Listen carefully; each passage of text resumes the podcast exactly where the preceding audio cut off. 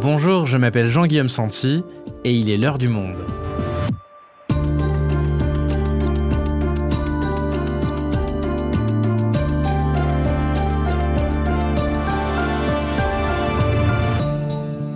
Aujourd'hui, alors que le projet de loi immigration du gouvernement a été frappé d'une motion de rejet et que le suspense reste entier sur ce que le texte va devenir, je vous propose de faire un pas de côté et d'étudier aujourd'hui un certain paradoxe français sur l'immigration. Car selon des indicateurs chiffrés et précis conçus par des sociologues, notre société est de plus en plus ouverte à l'immigration et plus tolérante. Et cela semble pour le moins étonnant à l'heure où notre scène politique glisse, elle, vers l'extrême droite. Alors, comment expliquer que tous les préjugés sur les immigrés reculent depuis les années 80 tandis qu'en parallèle, les débats sur l'immigration sont de plus en plus omniprésents et les scores de l'extrême droite augmentent. Pour répondre à cette question, je reçois une habituée de l'heure du monde, Anne Chemin du service ID, qui vient de publier une enquête à ce sujet. Immigration, un paradoxe français, un épisode de Diane Jean, réalisation Quentin Tonneau.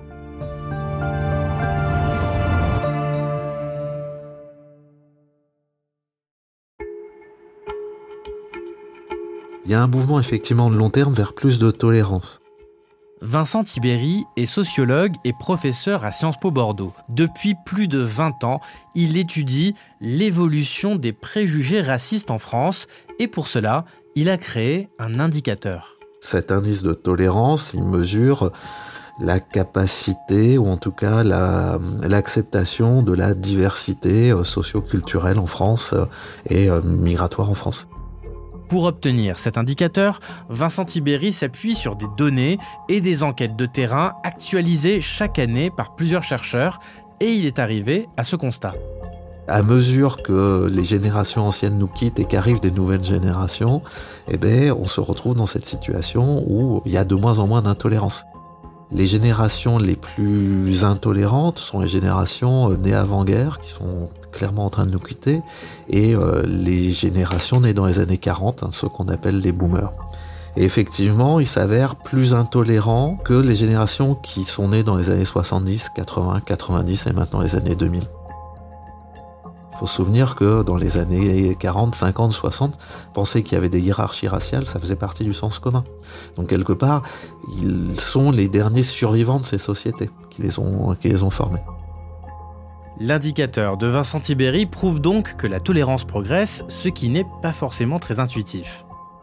Dans le temps long, ben, on n'a jamais eu autant d'ouverture à l'immigration, au multiculturalisme. Et c'est pas ce qu'on retient et c'est pas ce qu'on entend. On a même l'impression plus que euh, inéluctablement, on se dirigerait vers la victoire de Marine Le Pen en 2027. Et c'est précisément ce paradoxe que l'on va chercher à comprendre aujourd'hui.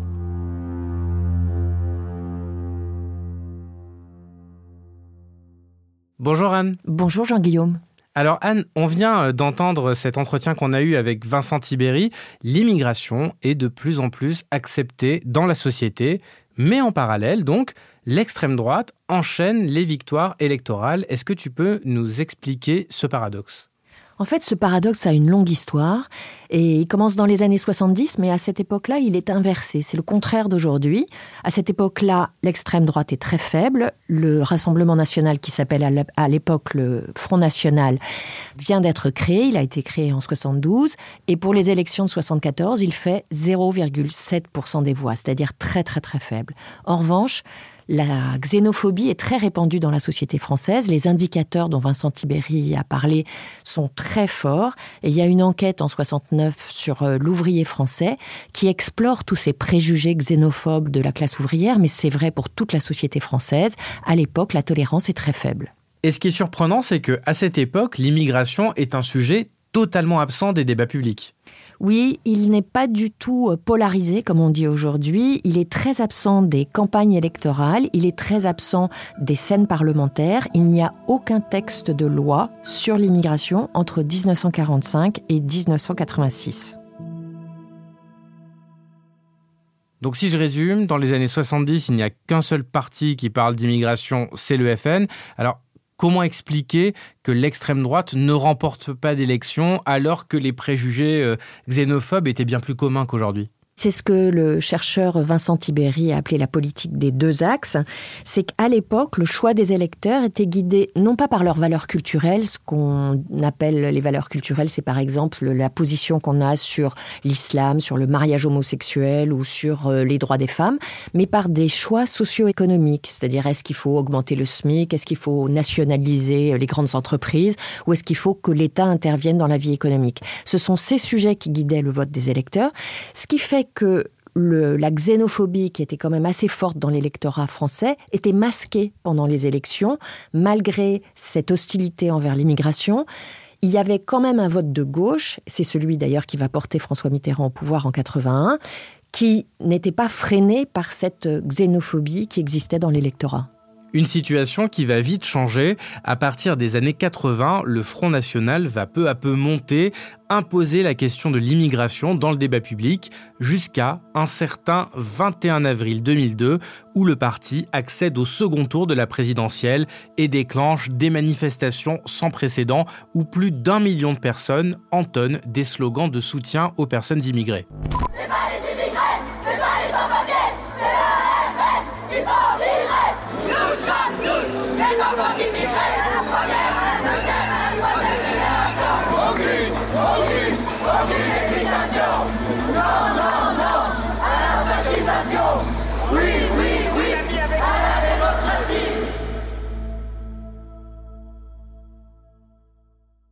Et on en arrive, Anne, au deuxième paradoxe, plus contemporain. Cette fois-ci, le vote RN est assez haut, il ne cesse de monter depuis 2002, alors que les Français sont de plus en plus tolérants.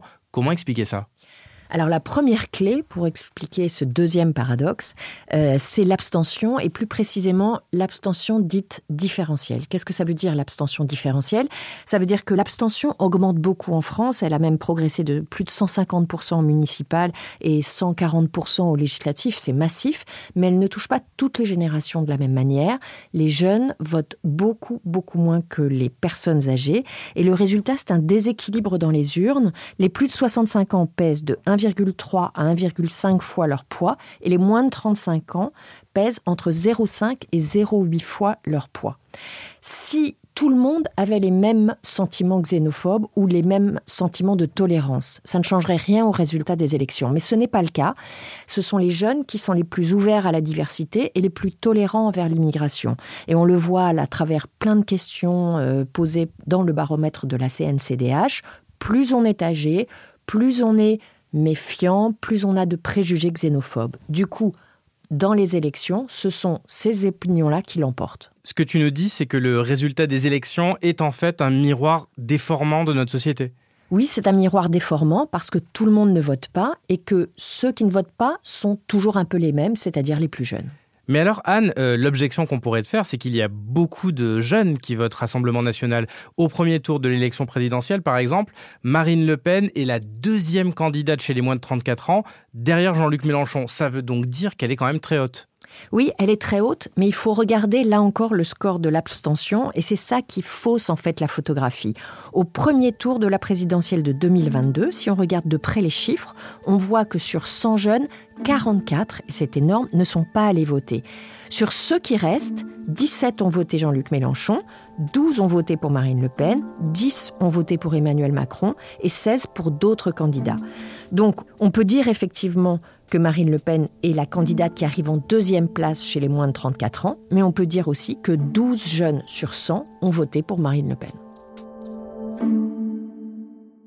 Mais alors, comment expliquer que nos élus, tout partis confondus, parlent bien plus d'immigration aujourd'hui que dans les années 60 ou 70 alors ça a été une stratégie qui a été menée euh, par le Front National, puis par le Rassemblement National, une stratégie dite de polarisation qui est très étudiée en sciences politiques, qui consiste à mettre un sujet au centre de la table. On pourrait parler de tout pendant les campagnes électorales. On pourrait parler de l'environnement, de l'Europe, de la sécurité, de l'agriculture, de l'avortement, du mariage homo. Euh, on pourrait choisir des milliers de thèmes. Mais le Front National puis le Rassemblement National ont amené le sujet de l'immigration en le reliant à tous les autres sujets. On parle d'éducation, c'est l'immigration. On parle de santé, c'est l'immigration. On parle d'éducation nationale, c'est l'immigration. On parle de terrorisme, on relie tout ça à l'immigration. C'est une stratégie de distinction, c'est-à-dire qu'il s'est distingué des autres partis pour les forcer à se positionner sur ce sujet de l'immigration. Et dans un deuxième temps, il a proposé une stratégie de monopolisation du sujet électoral, c'est-à-dire qu'il en a fait la pierre angulaire de tout son programme pour qu'il apparaisse comme le mieux placé pour résoudre le problème qu'il avait mis au centre de la table. Et il faut dire, Anne, que le Front National a aussi bénéficié d'un contexte international qui a été euh, favorable à l'émergence de toutes ces idées-là et à cette stratégie que tu nous décris Oui, bien sûr. Ça commence en 1979 avec euh, la révolution iranienne, les mollahs, l'arrivée du régime des mollahs, qui est un grand choc en Occident. Ça se poursuit avec l'essor de l'islam politique dans beaucoup de pays arabes. Et puis, il faut évidemment ajouter la montée du terrorisme dans les pays occidentaux. Il y a bien sûr l'attentat du World Trade Center en 2001, mais aussi les attentats de 2015 à Paris. Donc tout ce contexte international extrêmement anxiogène va favoriser la prise en compte de ces questions-là dans le débat public. Et l'émergence de ces questions va avoir euh, quelles conséquences sur le jeu politique? Ben, le jeu politique s'est organisé beaucoup autour de cette question de l'immigration. On le voit par exemple au nombre de lois qui ont été votées sur cette question, alors qu'il y a zéro loi en France entre 1945 et au début des années 80 sur la question de l'immigration les gouvernements à partir des années 80, sans exception, ont légiféré au moins une fois sur soit l'asile, soit le séjour, soit la nationalité. C'est-à-dire que ça devient une obsession nationale.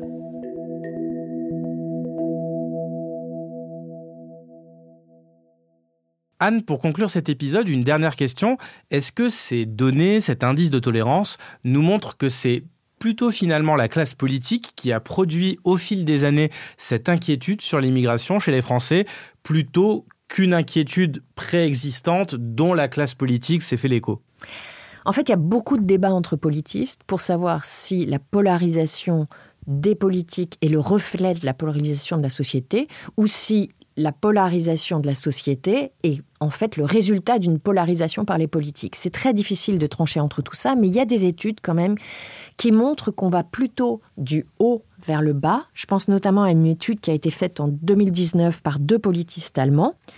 Ces deux politistes allemands ont montré, en étudiant l'entrée de la droite dans les parlements européens, la droite radicale, la droite souvent euh, extrêmement intolérante sur l'immigration, que les idées de l'extrême droite étaient beaucoup plus présentes dans l'électorat une fois qu'ils étaient entrés dans les parlements, qu'ils avaient eu la parole, qu'ils étaient montés à la tribune, que les journaux reproduisaient les propos qu'ils tenaient dans les hémicycles qu'avant. C'est-à-dire qu'on voit bien que la polarisation, là, va du haut vers le bas. C'est le discours public des élus d'extrême droite qui finit par euh, provoquer une forme de raidissement en fait dans la société. Merci Anne. Merci Jean-Guillaume.